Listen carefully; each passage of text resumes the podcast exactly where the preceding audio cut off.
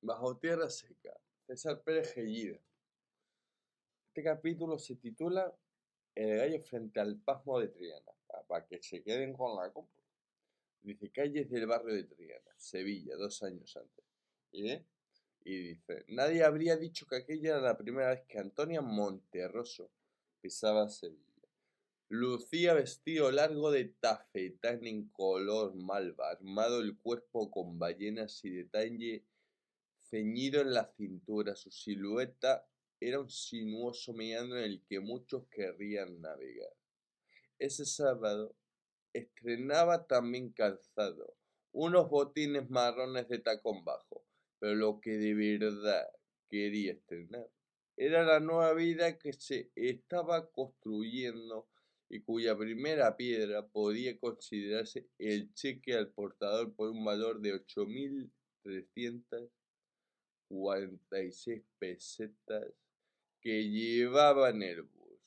Acababa de cobrarlo de la Previsión Andaluza, Sociedad de Créditos y Seguros, compañía con la que trabajaban los Espinosa para cubrir posibles siniestros en cualquiera de sus locales comerciales los daños producidos en el incendio, acaecidos dos meses atrás en la confitería propiedad de su marido, habían sido tasados en esa cantidad y hasta Sevilla se había desplazado Antonia para hacerla efectiva.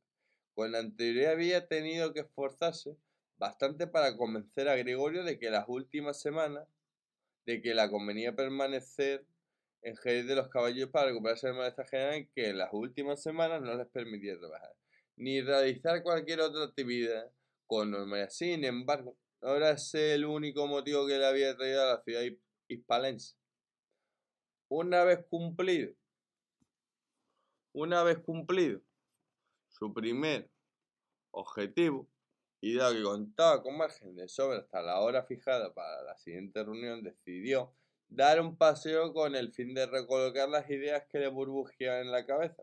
Horas antes la faja era lo que había tenido que recolocarse tras el fortuito encuentro sexual que había mantenido en el té con un desconocido. Un animal. Se humedecía hasta las enaguas solo con recordarlo. Se había topado con él al poco de partir de Badajoz cuando pretendía atravesar el estrecho pasillo que conectaba los distintos departamentos del vagón de primera clase, de similar envergadura que ella, rostro de trazos rectos, Tupida barba betunada y ojo opaco. No se espacio físico para que ambos siguieran su camino de forma natural, por lo que elegante le había pegado la espalda contra la ventana y con un gesto exento de rimbombancia le había cedido el paso. Tonia, siempre atenta, había sonrido antes de restregar su voluminoso escote contra su pecho como gesto de agradecimiento, tras haber intercambiado buenas palabras con aquel hombre que decía ser un Trotamundo sintió como la penetraba con la mirada al despedirse para minutos después hacerlo físicamente aprovechando la cara nocturna y que nada de gusto del vagón de mercancía.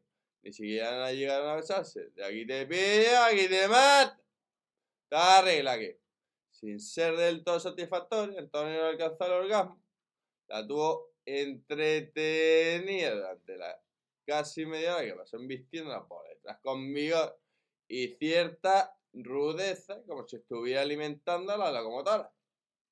Él sí se corrió y mucho.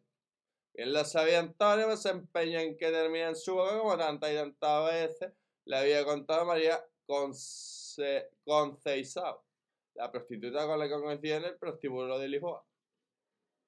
Nunca antes lo había probado y no por falta de oportunidad. Ahí está. El pobre Jacinto se la había propuesto en no pocas ocasiones, pero viendo cómo había logrado que aquel oso se entremeciera, estaba deseando ponerlo en práctica de nuevo. No con su marido, faltaría más. Con quien no había pasado el misionero una vez por semana y gracias.